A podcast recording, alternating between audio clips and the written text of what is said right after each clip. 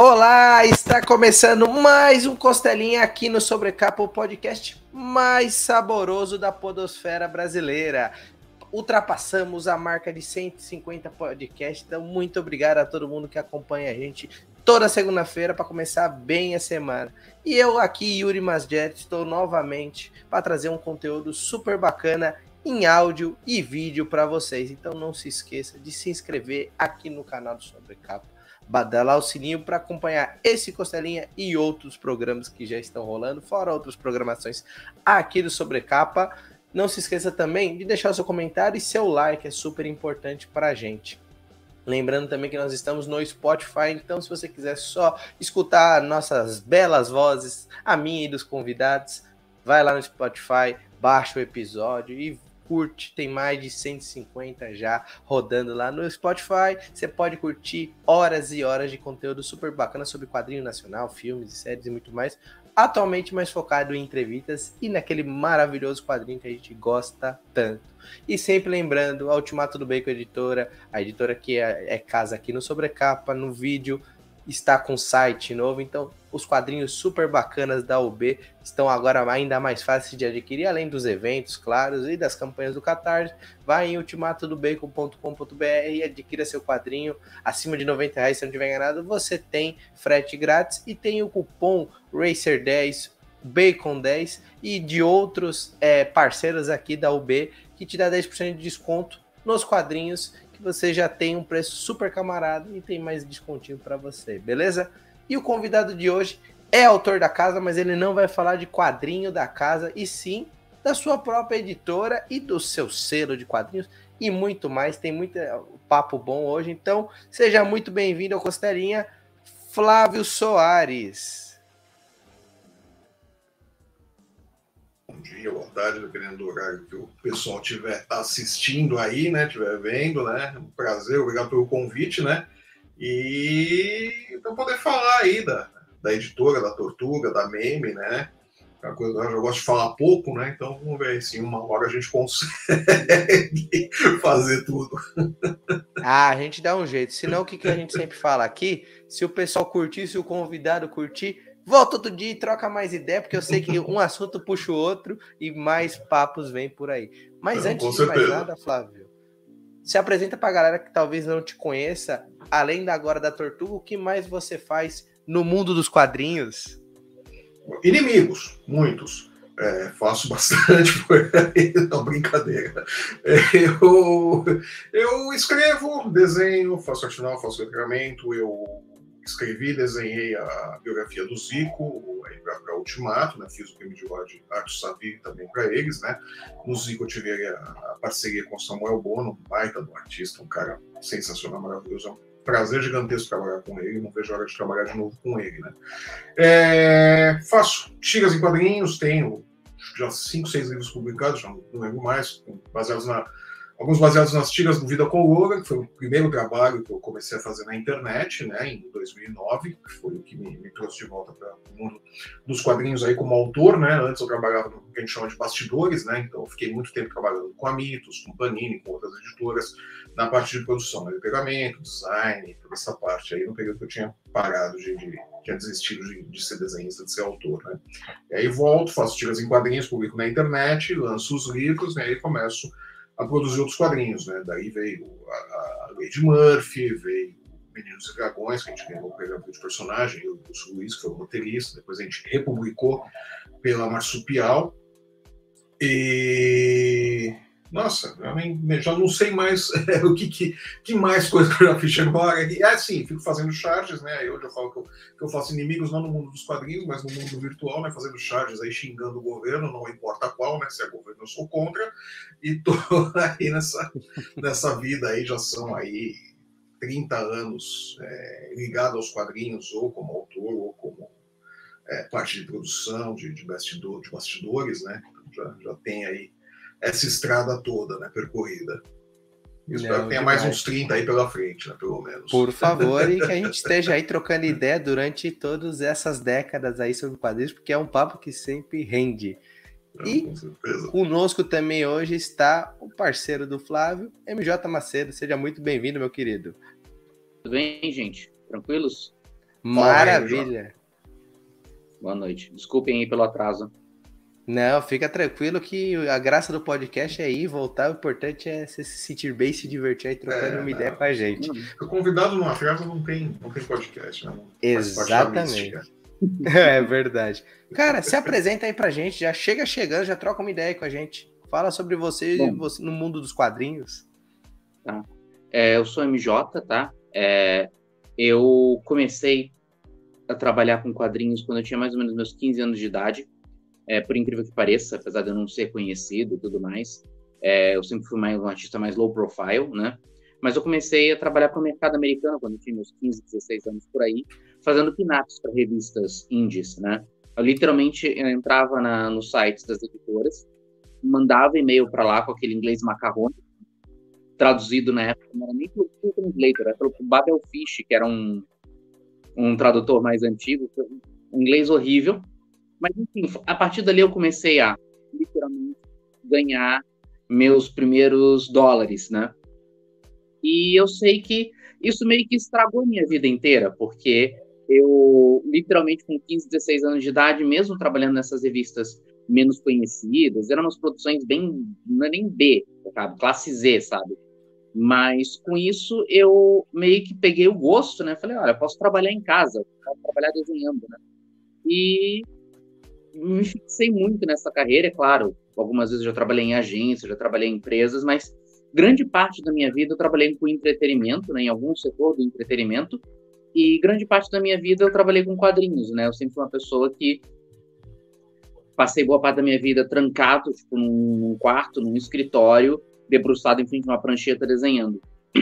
Com o tempo eu fui meio que evoluindo para outras coisas, então é, surgiu a oportunidade de eu trabalhar com games, né?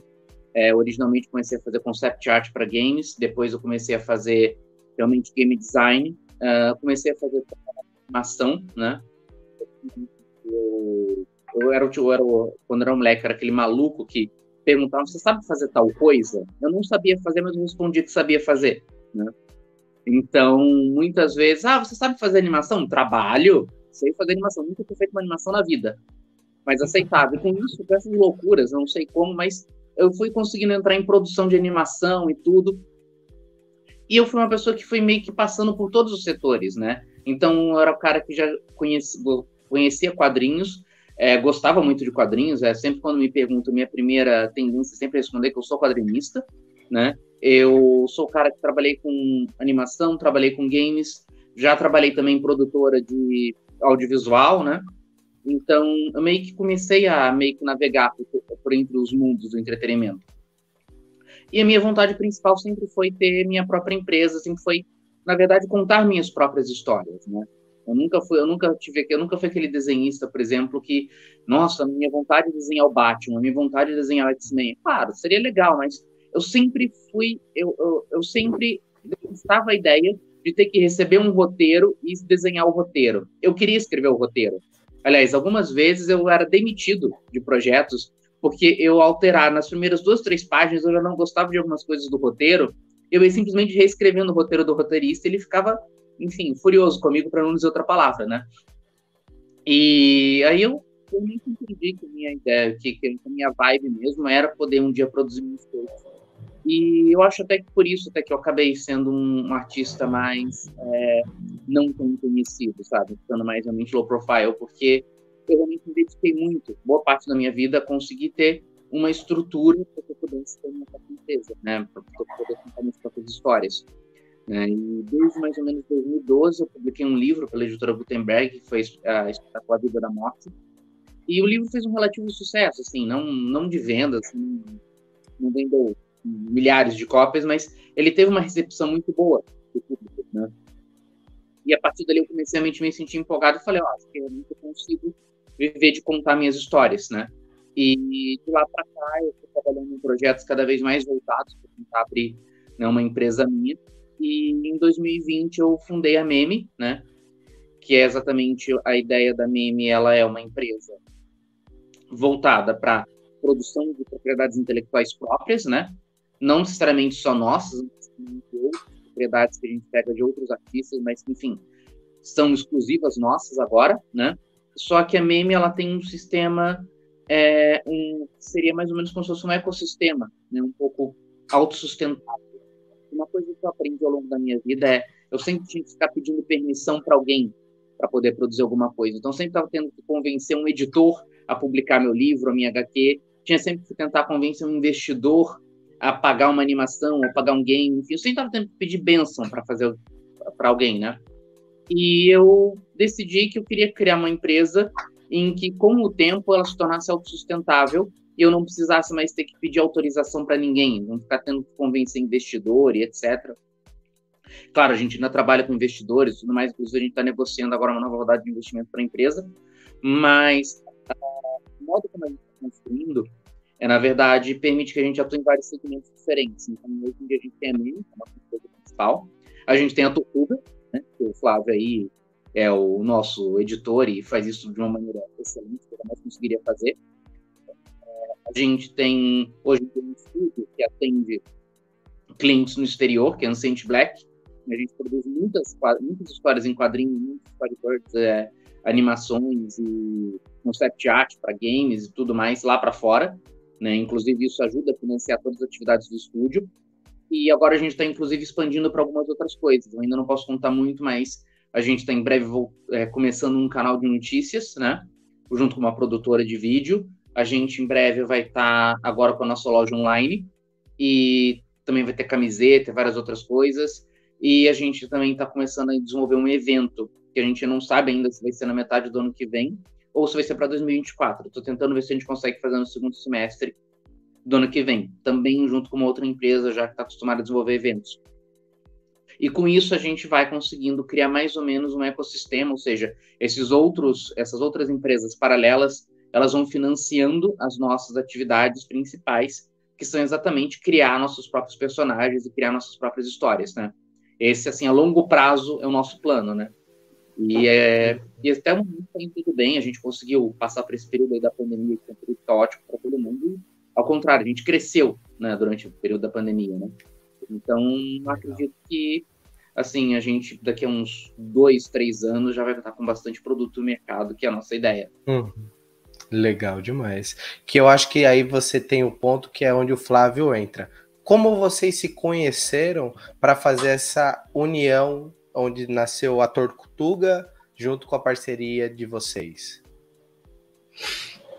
Cara, eu, acho que... Né, eu acho vai, que vai, vai você, melhor. responder isso. Né? Porque assim, é tudo bem, eu sei, foi através de podcast, inclusive, né? É o que eu ia falar. Podcast, é. né? E assim, Legal. É, eu, eu nunca gravei podcast, já participei de alguns, já me convidaram, como eu tô aqui, para participar de alguns podcasts, mas eu não sei como, lá por 2011, 2012, eu meio que acabei virando amigo de várias pessoas que gravavam podcast, né? Digamos uhum. assim, da nata do podcast da, da, daqui de São Paulo, né?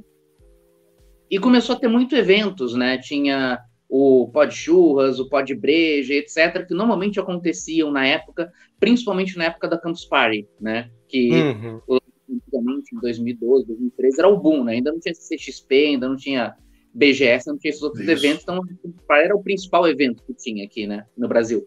E eu me lembro que até muitas outras, muitos outros é, podcasters de outros estados vinham para São Paulo, né, para poder participar da campus, né? E uhum. teve até algumas edições que a minha casa, por exemplo, eu tinha um apartamento que tinha 72 metros quadrados, e teve uma edição da Campus Party que eu tinha 15 pessoas dormindo lá no apartamento. Né? Então, uhum, assim, até, até, hoje, eu, eu juro para você que eu não me lembro como eu consegui, como eu entrei nesse mundo do podcast. Porque, inclusive, eu nem sequer ouvi a maioria dos podcasts das pessoas que eu era amigo, né? Eu não era, por exemplo, um cara que era fã de podcast tal. Me tornei depois ao pegar amizade com essas pessoas, né? Mas foi num desses eventos, assim, desses podcasts, desses podcasts que a gente acabou se conhecendo. Não, com certeza foi, foi num, num de churras. Com certeza foi em pó de churras. Eu, geralmente eu era um dos que ficava pilotando churrasqueira. Com certeza foi de lá que a gente se conheceu e tal.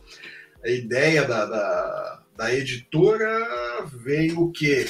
Na, na pandemia? Ou pouco depois? Foi, pouco foi de pandemia? Ou...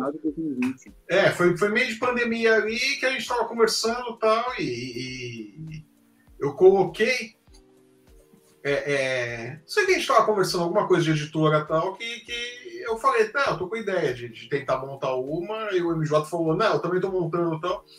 Eu falei, tá, meu, vamos tentar fazer uma coisa junto, então, porque é mais negócio. A gente unir forças do que hum. lançar duas, ele colocar mais duas editoras, dois negócios distintos no mercado tal. No mercado que já é desse tamanho, quer dizer, é Sim. meio complicadinho e tal.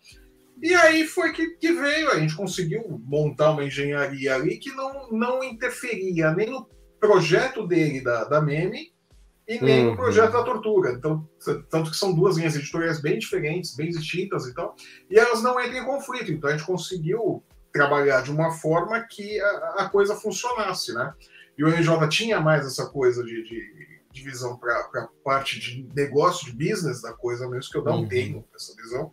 Eu sei é, é, olhar o material e falar, tá, isso aqui é legal, isso aqui dá para a gente trabalhar, isso aqui a gente consegue colocar em, em livraria, a gente consegue fazer campanha, a gente consegue fazer isso aqui virar e, uhum. e acontecer, isso aqui vai dar resultado, isso aqui não vai tal. Tem essa coisa. É, a experiência minha é essa, de, de, criação, de produção, de edição, de fazer acontecer. Mas a parte de, de, de business da coisa, não sei porcaria nenhuma. Né? Eu sou péssimo com, com business e o meu gerente do banco concorda comigo.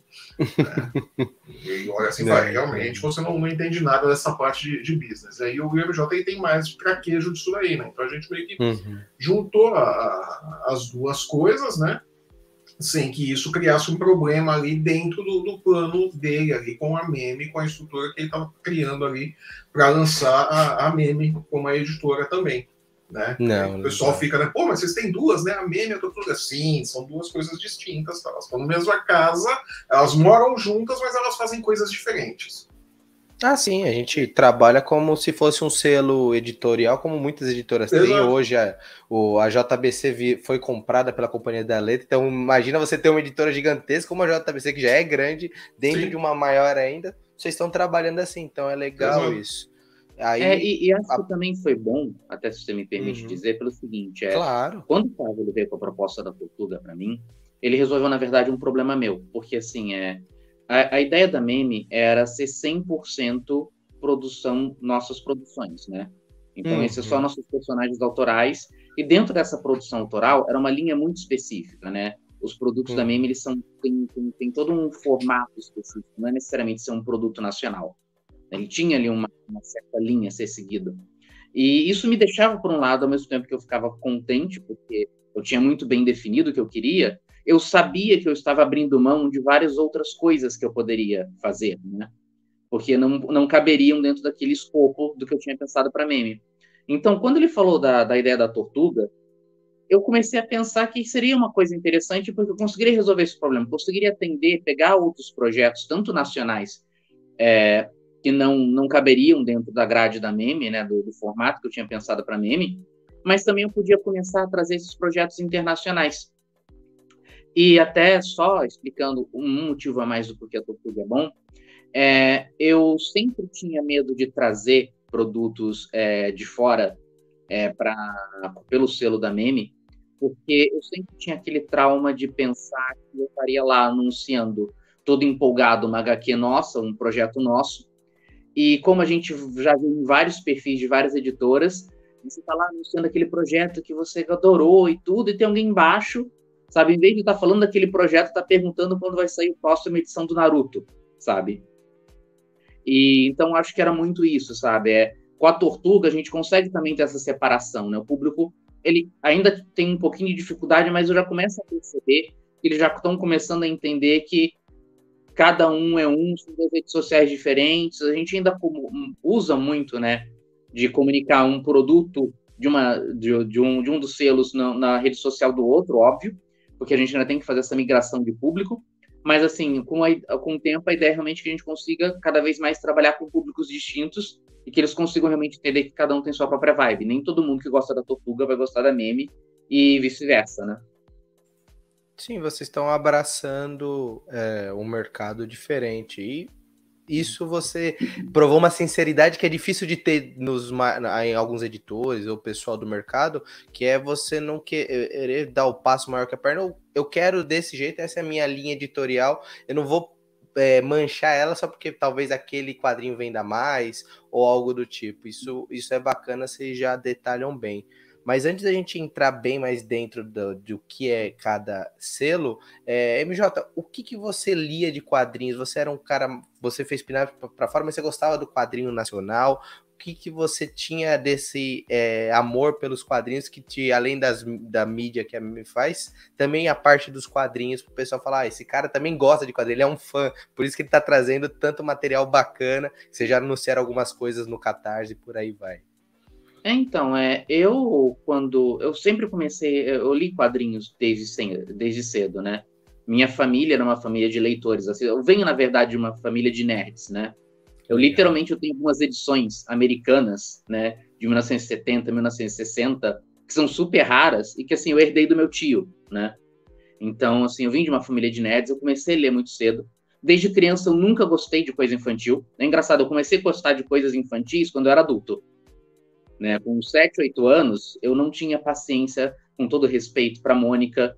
A única coisa que eu gostava era do tio Patinhas, porque, enfim, tio Patinhas é um pato que quer ficar milionário eu acho que desde sempre o lado capitalista se identificou com isso. Mas, falando sério, assim, eu nunca fui de consumir muita coisa de criança. É, eu sempre fui assíduo da Marvel, né? Sempre li muita Marvel, é, acompanhava tudo. De si, nem tanto. De si, eu acho que eu comecei a ler quando eu estava um pouquinho mais velho já, mas ainda então eu continuo preferindo a Marvel. E de quadrinhos nacionais, foi até uma das primeiras coisas que eu tive contato foi com terror, né? Havia uma produção de terror nos anos 80 e 90 muito grande nacional, né? Principalmente pela Block Editores, e também publicava algumas outras coisas como né, uma versão nacional do Spectroman, uma vez é, o HQ dos Trapalhões, que era simplesmente, para mim até hoje, uma das melhores coisas de humor que já foi feita no Brasil em termos de quadrinho, era a HQ dos Trapalhões da Block Editores, né? E eu lia muito isso, né? Então, é, meu primeiro contato com quadrinhos nacionais e também com o terror foi através dos quadrinhos da Bloco Editores, né? E, e, é uma coisa que também me influenciou muito, né? Eu sempre fui muito.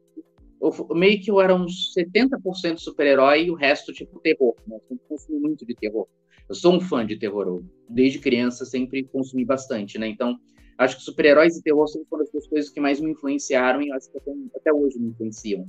Qualquer coisa que eu faça sempre vai ter um pezinho dos dois ali. Demais, demais. Agora, Flávio, uma, pra gente entrar nas editoras aí. Por que que você quis uma tartaruguinha e o nome Tortuga para sua editora? Por que não o nome High Society? Não, uma tartaruguinha fofinha. Lembrar qual que é a ligação para o nome da editora? Achei interessante. Cara, eu, eu acho que o, o, o, a Tortuga ela, ela se fez por conta própria, assim porque uhum. o, o, nome da editora nasce completamente descompromissado.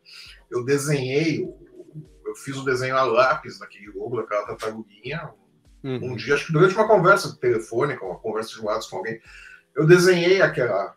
A tartaruga, na verdade, aquilo é um vetor em cima do lápis que eu fiz, né? É muito pouco diferente do, do desenho lápis que eu tinha feito ali, é, o logo da, da tortuga eu fiz aquilo ali, então eu achei bonito, foi pô, legal isso daqui, né? E eu tava com a ideia da editora tal, e eu não tinha nome pra editora, né? Eu, ficava, eu olhei pra tartaruguinha ali e falei, porra, tartaruga, né? Ficou bonito isso aqui, dá um logo legal, né? Mas como que eu posso usar isso como uma editora? Né? Tartaruga ficou uma porcaria, né? Não vai funcionar. A editora tartaruga vai ser uma, uma droga, né? Então eu falei, pô, mas pode chamar tortuga, né? Que é aquela coisa de, de pirata, não sei o que lá, remete a um negócio assim diferente. Eu falei, porra, tá aí, tartaruga. Vai ser a, a tortuga, né? E aí eu comecei a trabalhar com isso daí. Então, foi o, nome, foi o único nome que funcionou. De todos os nomes esdrúxulos e absurdos que eu, que eu pensei para a editora, o único que funcionou foi, o, foi o Tortuga na minha cabeça, né? O único que fez sentido uhum. na minha cabeça foi o Tortuga, e foi o único que veio com o logo antes, né? Que sempre uhum. a parte difícil é você criar o logo, depois né? qual vai ser a identidade visual, qual vai ser o logo tal. E não, a Tortuga, o logo veio primeiro, e, e falei, tá, vai ter que ser é esse aqui mesmo, não dá para voltar atrás, né? Vai ter que ser a, a Tortuga. Né? E acaba combinando, tá? porque a, a, a gente, embora tenha um, um, planejamento aí de uma série de títulos que a gente vai fazer tal, a gente não, não entrou é, enfiando o pé no acelerador e tá, vamos a 300 por hora aqui fazendo a coisa, quando você botar, encher o, o, a internet de, de coisa ao mesmo tempo tal, e ver o que acontece. A gente está indo devagar, um passo de cada vez, sem dar um passo maior que as pernas, tentando fazer a coisa de um jeito sustentável. Né? Então, meio que combina você ter uma tartaruga ali como como logo, né? Dizer, ela vai devagar, mas ela vai longe, ela vai durar bastante tempo, ela vai ficar aí por um bom tempo. De verdade, é, faz uma boa analogia. Que eu acho que talvez seja agora a combinação de vocês. São dois selos, só que a Tortuga, vamos assim, deu o pontapé inicial para as publicações de vocês, se eu não estiver enganado. Porque a escolha uhum. de começar com a Tortuga, é, com um material que talvez não seja tão conhecido, que foi o Dois Generais, né? Um material, se não estiver canadense, né? Canadense, não um material. É, não o material talvez que a América do Sul agora virou um celeiro de, de do pessoal buscar e começar mais rápido, porque começar com a Tortuga e um material, digamos assim, menos conhecido do público brasileiro? Qual foi a ideia de vocês?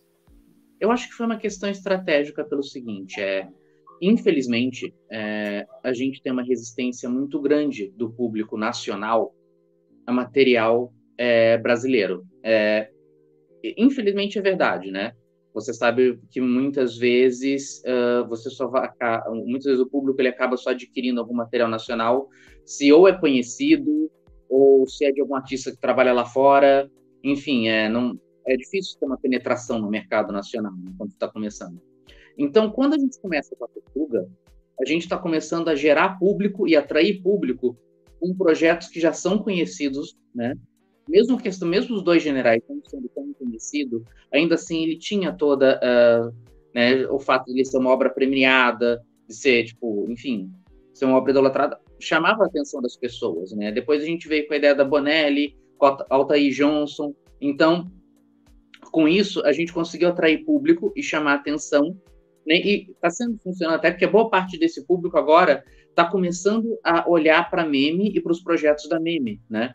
Talvez se a gente tivesse começado com o caminho inverso, né, já entrando com os projetos nacionais, a gente tivesse uma resistência de mercado muito maior, né? E tem o segundo item também, que é a questão de que a gente está se esmerando muito na qualidade de tudo que a gente está produzindo pela Meme, né? Obviamente pela Tortuga também, mas é, é, como, como a nossa ideia é exportar muito dos nossos produtos lá para fora, né? A gente quis conseguir ter, produzir o material com mais calma e ter, digamos assim, uma gordura de material pronto. Então, assim, o que a gente está tá, tá para lançar agora, ele já foi produzido há bastante tempo. A gente está produzindo coisas agora que provavelmente vão ser lançadas no segundo semestre do ano que vem, né? Que é uma coisa que raramente se faz aqui no Brasil. Normalmente aqui no Brasil está produzindo uma HQ hoje para lançar amanhã. Né? E não estou criticando quem faz assim, né? É como o mercado funciona, infelizmente, né?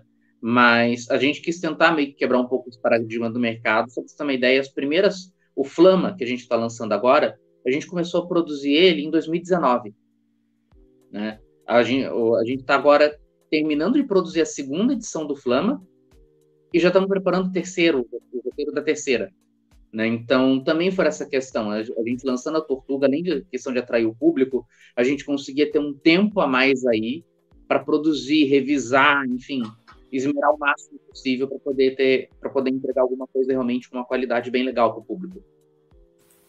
É, eu acho que no caso a Tortuga ela tinha uma engenharia mais imediata para ir voar. Uhum. Né? A Tortuga ela, ela era um modelo é, naquele primeiro momento ela era um modelo mais simples para a gente colocar no ar. Né? Ela, uhum. ela, já tinha ali uma, uma ideia, já tinha alguns títulos mapeados, então, basicamente, o que, que tinha que fazer? Era, era entrar em contato com os caras, tá, os títulos são esses, negociar, tal, pegar material e começar a produção. Isso daí dava tempo para meme terminar a gestação é, é, dela dentro do ritmo, então sem precisar queimar etapas, nada disso. Então a gente, é, é, embora a Tortuga tenha no radar material nacional, produção nacional, vai sair material nacional, já está em produção e tudo mais, a gente tinha esse é, é, esse trunfo que era a, a, tortuga vai atrás de material licenciado. Então, uhum. material licenciado é aquela receita que todo editor brasileiro sabe. É muito mais fácil fazer material licenciado.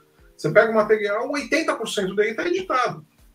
Então, o que você vai pegar aqui é adaptar, colocar uma coisa de conteúdo ou não, tal, algo que precise ou não, adequar o conteúdo e colocar. Então, o material já vem relativamente simples para você fazer.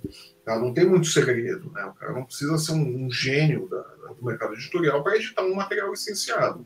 Né? Uhum. Precisa é saber o material que você vai pegar, onde você vai olhar tal. E a gente tem ali o, os pontos onde a gente está atirando também. Né? O pessoal fala, pô, o Scott Champion e tal, praticamente desconhecido aqui, dois generais. Exato.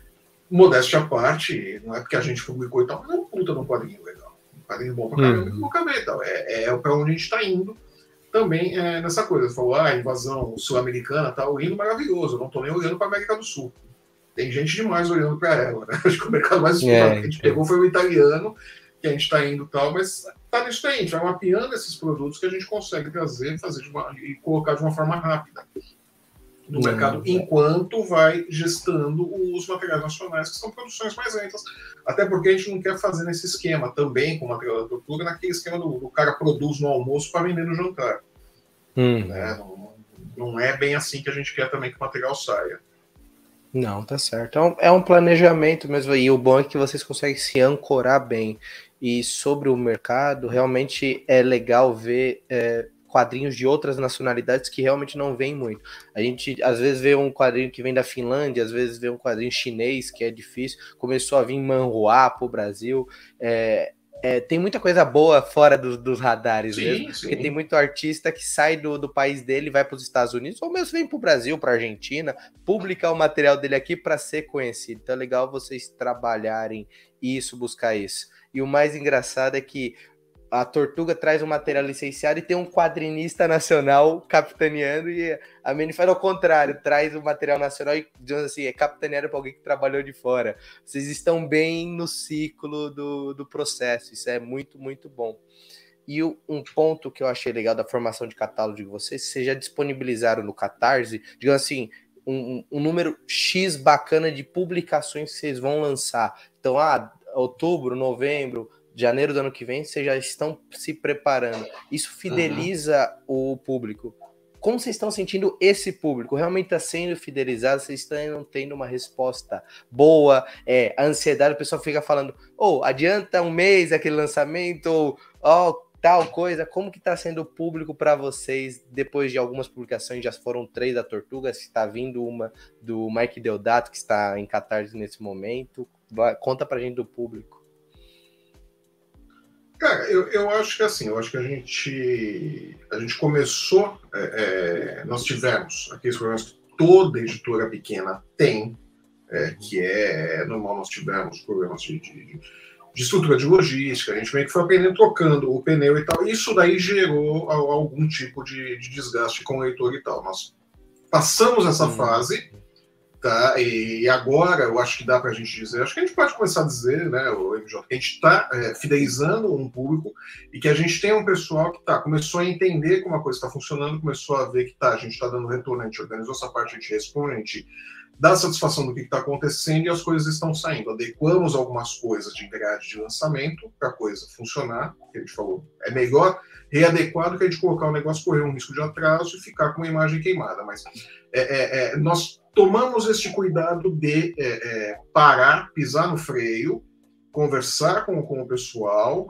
trazer esse pessoal para o nosso lado e explicar, falar, olha, aconteceu isso, vai ter esse problema, claro, sempre tem aquele que fica profundamente irritado, que não quer saber de explicação nenhuma tal, mas a grande maioria você conversa, você entende, você explica tal, eles aceitam e eles ficam e eles participam de outra campanha, e eles vão, e eles divulgam, eles comentam, e depois eles mostram para alguém que vem atrás tem daquele livro. Então a gente está nesse processo agora. A gente está nesse processo de. de, de é, é, é, mostramos para o público que tá, isso aqui não é uma brincadeira, teve problemas, como toda editora acaba tendo em começo, tal, mas não é uma brincadeira, a gente segue fazendo e fazendo com o mais, mais sério possível esse processo todo. Então agora a gente começa a colher isso. A gente já começa a ter esse pessoal voltando, esse pessoal ajudando a fazer a roda girar. Ainda é um processo muito inicial, né? Mas ele já começou, ele já está acontecendo. A gente começa a trazer esse público para cá. A gente percebe muito que tem uma reincidência do, dos leitores, né? Cada campanha. Então, a gente já hoje em dia vê alguma campanha, a gente já olha ali a lista de quem comprou a gente já bate o olho e fala, pô, esse aqui já comprou as outras edições também, né? Uhum. Então, tem mesmo algumas pessoas que, quando recebem a edição, mandam e-mail pra gente falando, ó, oh, chegou aqui e tal, e a gente reconhece que, tipo, é, comprou outras vezes. Então, tá começando a ver essa fidelização, e eu acho que a partir de agora vai começar a ver ela de um modo um pouquinho mais rápido, né? A partir agora de novembro, a gente vai começar a acelerar um pouco o ritmo dos lançamentos, né? Então, acho que a gente vai começar a, a, ter uma fidelização maior, né?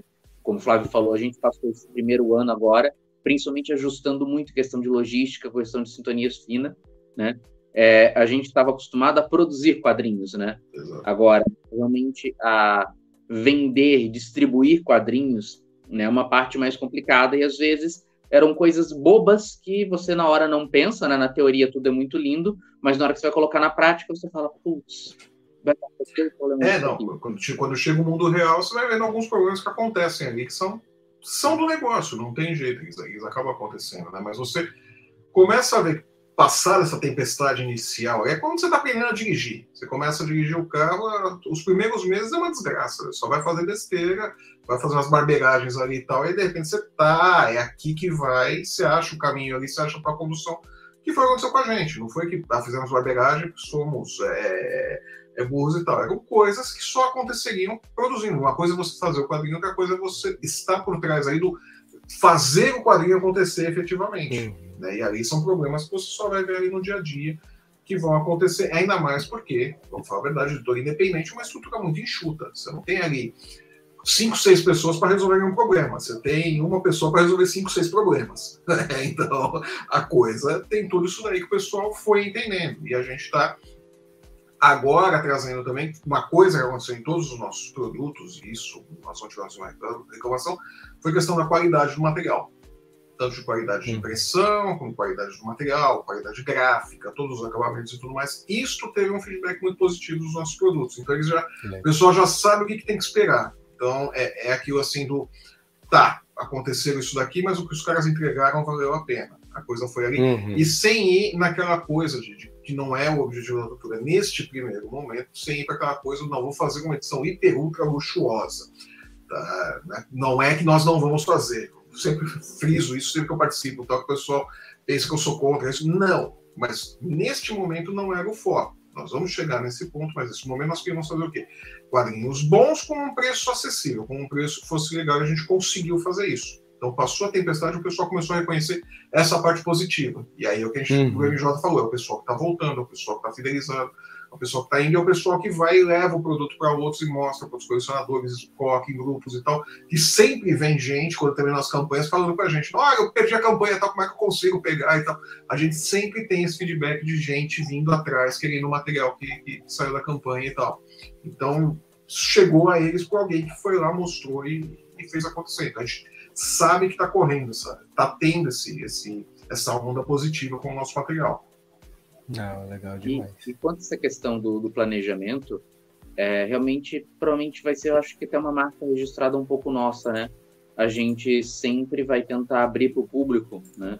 A nossa agenda dos próximos lançamentos, né? Porque eu acho que é uma hum. maneira do público se organizar também, né? E também mostra um pouco do nosso raciocínio aqui. Eu normalmente não posso falar por outras editoras ou por outras empresas, né? Mas uma uhum. coisa que eu, como público, sempre percebi muito é que eu nunca eu ouvia muito esse planejamento lá fora, essa organização lá fora, né? Mas aqui na, na, nas editoras brasileiras era muito de, olha, a gente está avisando hoje que está lançando algo amanhã, sabe? Não tinha esse planejamento. Eu, eu, pelo menos posso estar até errado, mas a minha percepção como leitor é, eu nunca sabia, por exemplo, o que a editora X ia lançar daqui a quatro meses ou daqui a seis meses, né? E eu acho isso importante, né? Você se planejar, né? Para até você entender mais ou menos que a expectativa, obviamente a gente não é uma Disney, a gente não consegue criar um hype de um projeto que vai sair daqui a quatro anos, né? Mas a gente uhum. avisar, por exemplo, que vai sair daqui a cinco, seis meses, eu acho legal isso. E a gente, por exemplo, agora está negociando o projeto e está produzindo um projeto que a gente ainda nem anunciou e que provavelmente só vai anunciar uhum. daqui a seis meses, por exemplo. Mas é, assim, o, o público sempre pode esperar isso da gente, sabe? A gente tem um catálogo de lançamento para poder ir avisando ao pessoal, sabe? Olha, daqui a três meses, daqui a quatro meses vai lançar tal coisa, sabe? É, legal demais. Antes é, da gente um entrar no. disso foi a Biblioteca Bonelli, né? Que uhum. muita gente está pegando o título da Bonelli, isso não é segredo para ninguém. Você pega aí todos uhum. os editores, quase todos os editores independentes têm título da Bonelli e tal. Mas nós, quando pegamos, nós, nós colocamos, nós divulgamos ali todos os títulos que nós tínhamos. Olha, esses são os títulos Bonelli que estão conosco, nós vamos publicar essas edições aqui. A gente já tinha, já estavam lá, já tinha programação, o pessoal já teve. Dizer, não faz sentido você ficar segurando. Né? Você pegou, você negociou tal, você vai ter que publicar. você não tem uhum. escolha de não publicar. Então não faz sentido você ficar segurando tal. Não, tá aqui na programação, ó, vai sair aqui, aqui, aqui, aqui. É esse material que a gente já, já tá aqui e tal. O pessoal já vem, já ir se programando, já ir reservando espaço na estante, né? Legal, é que, inclusive, até é, um adendo para quem uhum. recebe as nossas HQs. A maioria delas normalmente vai com um folder junto que a gente já coloca ali uhum. os próximos lançamentos, né? E provavelmente Legal. a gente vai continuar fazendo isso, né? A gente vai uhum. continuar sempre Sim. mandando um folderzinho, alguma coisa, falando sempre da, das próximas novidades, editora. Ajuda, ajuda bastante a se programar mesmo. Antes da gente entrar na parte do Catarse, do que está é, no momento rolando para o pessoal ir lá apoiar, é, eu queria saber, hoje, é, a Tortuga mesmo, mesmo só são encontradas no Catarse ou já há outros pontos de venda do quadrinho de vocês? Como está esse planejamento assim? pensam em eventos? O que, que vocês podem contar para a gente dessa parte logística que realmente você só aprende muitas coisas quando coloca o carro na, na estrada. Então, conta um pouquinho para a gente dessa parte que talvez o pessoal esteja procurando, falar, ah, só tem no Catarse, ah, será que vai chegar na Amazon, vai chegar depois no, na Comic Shop, vai ter uma loja de vocês? Vocês podem contar para nós? É, de a gente está negociando com algumas lojas, tá? mas a, a, priori a nossa ideia é lançar a nossa própria loja online. Né? A gente já está desenvolvendo a loja, tá? Inclusive vai ter um próprio aplicativo também junto, né? Já era até para a gente ter lançado a loja que a gente está resolvendo alguns pequenos bugs que é, ainda tem que ser resolvidos, né? Mas vai ter uma loja online, inclusive além do, dos das HQs, a gente vai estar tá vendendo camisetas, algumas outras coisas, como eu tinha mencionado, né? Então a ideia é até expandir a loja, para não, não ser necessariamente só uma loja de quadrinhos, né? Mas a gente também está estudando realmente uma distribuição física, digamos assim, para algumas comic shops e algumas lojas. A gente já está tipo, negociando, já está começando uma conversa, né? Sobre eventos, a gente também pretende eventos. A gente já está em eventos menores, principalmente o Flávio, né? Já tem levado uhum. bastante para eventos menores. Eventos maiores mesmo, a gente só deve começar a ir a partir de 2023 por uma questão de catálogo. Né? Não compensa uhum. ainda a gente, por exemplo, ir para um evento muito grande como editora. Assim, a gente pode até para algum evento grande com algum parceiro, né? Uhum. Mas eventos maiores mesmo só a partir do segundo semestre de 2023, que é quando a gente realmente vai ter um volume de catálogo maior que a gente compense, né? Esses eventos, né?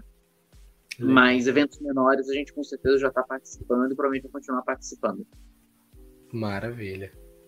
Então, agora a gente pode partir, Flávio, para a parte do Catarse. Hoje é, a Tortuga não está com publicações rolando, mas a Meme está rolando um quadrinho do Flama de ninguém mais, ninguém menos que Mike Deodato, um, um nome gigantesco do quadrinho nacional, né? Ele assina a parte do quadrinho, mas é, talvez as pessoas não conheçam a publicação ainda, estejam curiosas, estão ainda na dúvida se pega ou não esse é, publicação vai ao ar um pouco antes da campanha é, se encerrar, que ela se encerra em 3 de dezembro. Então, conta pra gente o que, que diz o quadrinho, é, um pouco da parte é, de biografia, capa mole, capa dura. É, incentiva a galera a ir lá apoiar, acho que o pessoal está curioso. Esse daí eu deixo com o MJ, que é o bebê dele. Esse é o bebê dele, o roteiro dele. esse, aí, esse aí, o bebezinho, esse bebê é dele, ele, ele, pode falar com mais propriedade do que eu. Matou, maravilha. Primeiro lugar, né? Falando do bebê do Flávio, é dia 14 agora. Começa também. uma campanha da Tortuga Nova, né? Hum. A Mão Negra, que também vai estar encerrando um pouquinho depois da do Flama, que por sinal, na mesma época, vai estar lançando a nossa outra campanha da Tortuga, que é o Abismo, né? É, então, aí mais engano, ele entra dia 8 de dezembro no, uhum. a pré-venda dele, né? Então ele vai pegar ali o finalzinho do, da Mão Negra e mão vai negra. começar pouco depois do final da do Flama, né?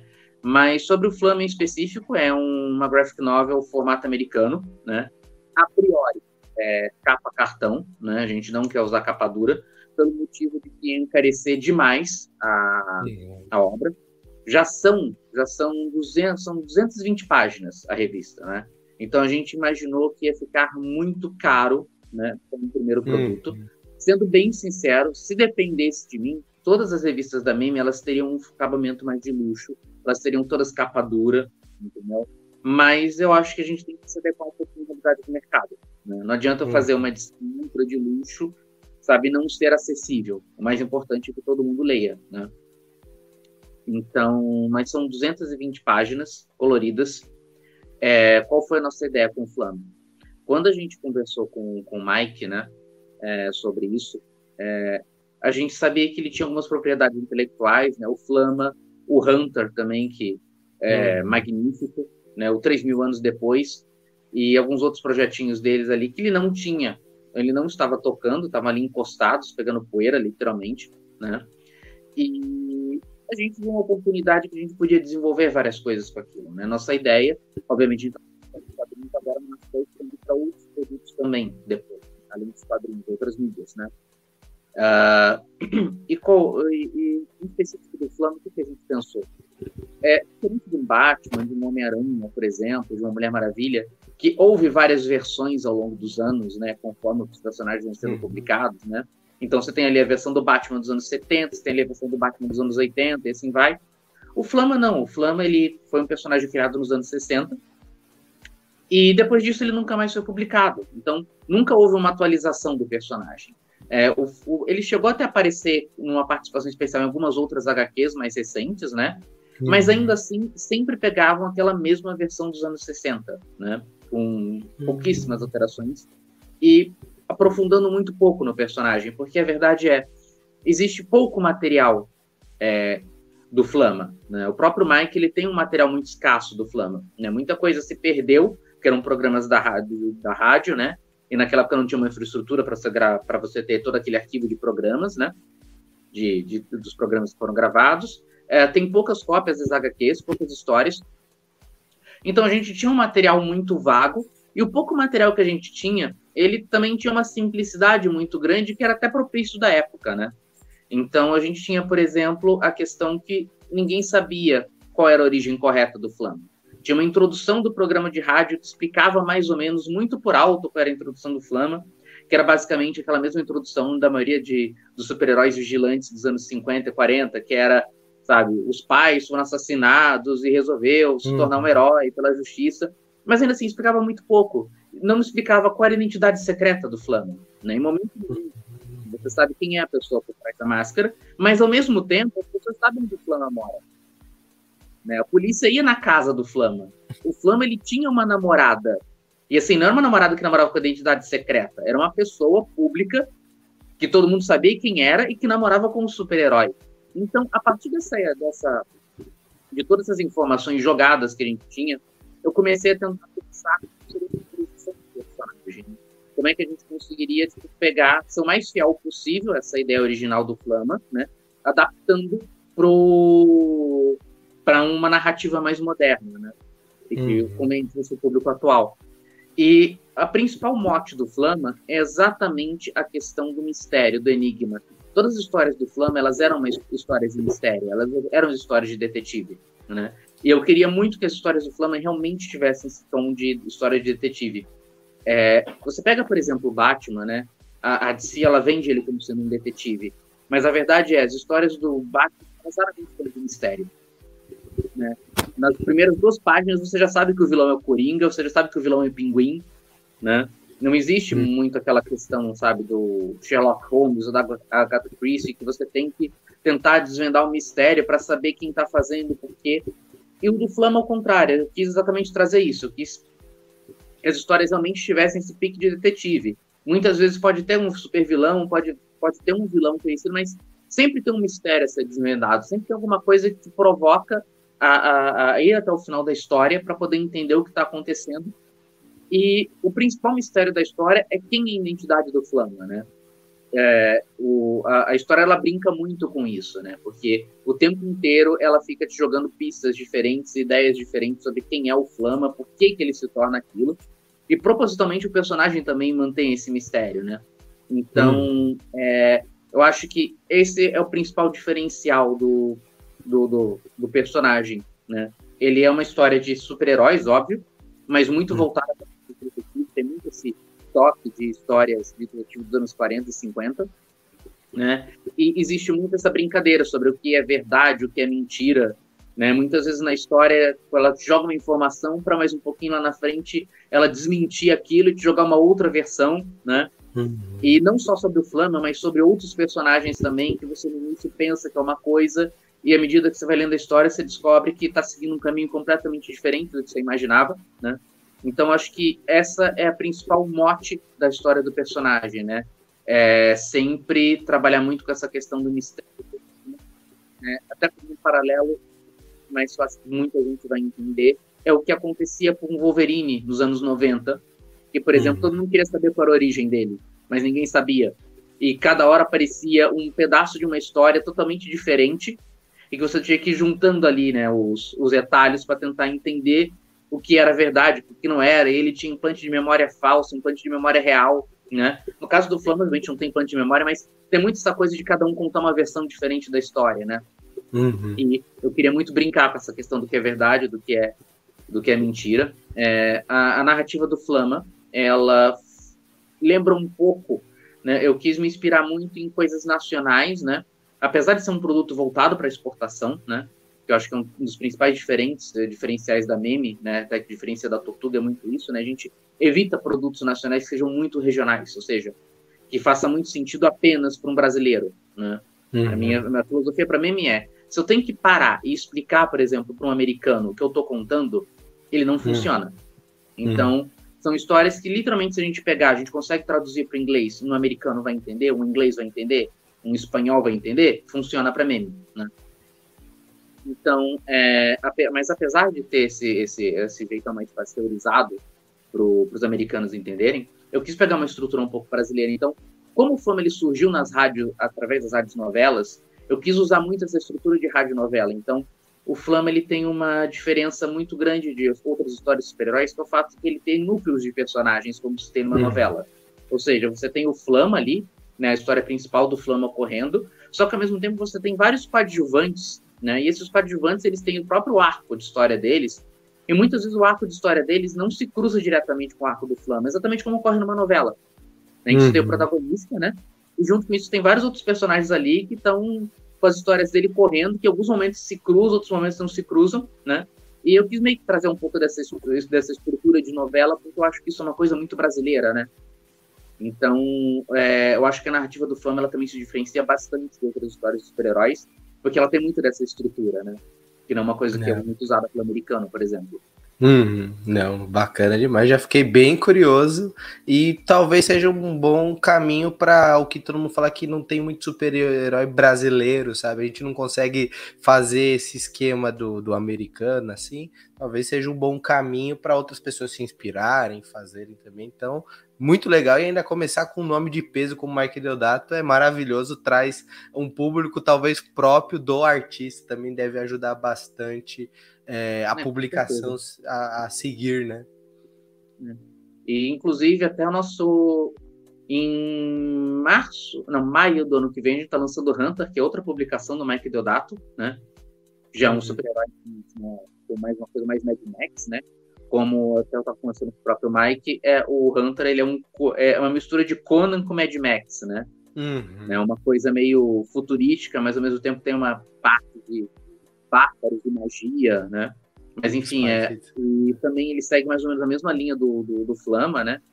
Eles até de certa maneira eles habitam o mesmo universo, embora estejam em, em tempos diferentes, né? Mas você percebe que existem citações ali ao, ao e paralelos que você percebe que mais ou menos eles, eles estão coexistindo ali de alguma certa hum. forma no universo.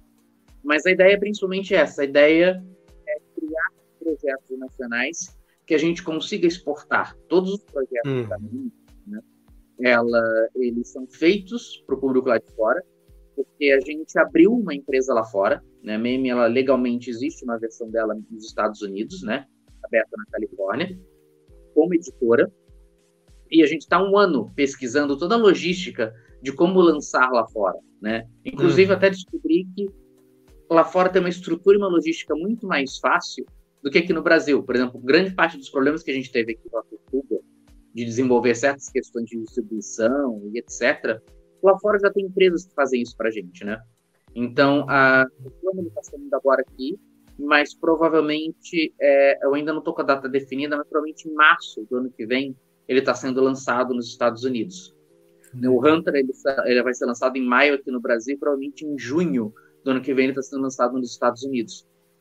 Né? Inclusive, é, a gente vai lançar por Kickstarter, mas já vai ter distribuidor, ele vai para Comic Shop lá fora, e hum. a gente, eu posso estar enganado, mas a Meme ela vai ser a primeira editora é, que produz conteúdo 100% brasileiro e que está sendo publicado nos Estados Unidos, lá indo para Comic Shop, Marvel, DC, etc. Obviamente, uma proporção bem menor, né?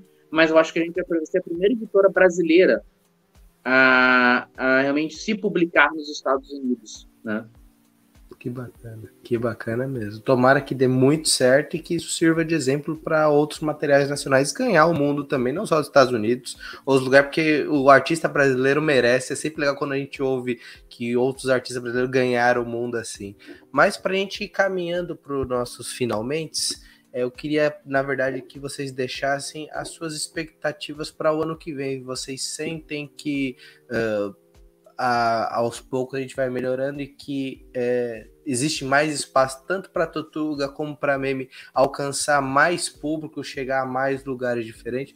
Qual que é a expectativa de vocês para 2023, para publicações da, de cada selo? Acho que você pode começar, Fábio. Começar. Bom, é, é, a ideia para a Tortuga para 2023 é, é torcer para a gente ter uma, uma situação de, de, mercado de economia melhor que a gente teve, né? Quer dizer, pandemia sob controle, pelo menos, né? E uhum. mais para que as coisas comecem a, a, ter uma certa normalidade, uma certa estrutura. E a ideia, o plano é a gente é, é, consolidar a tortura.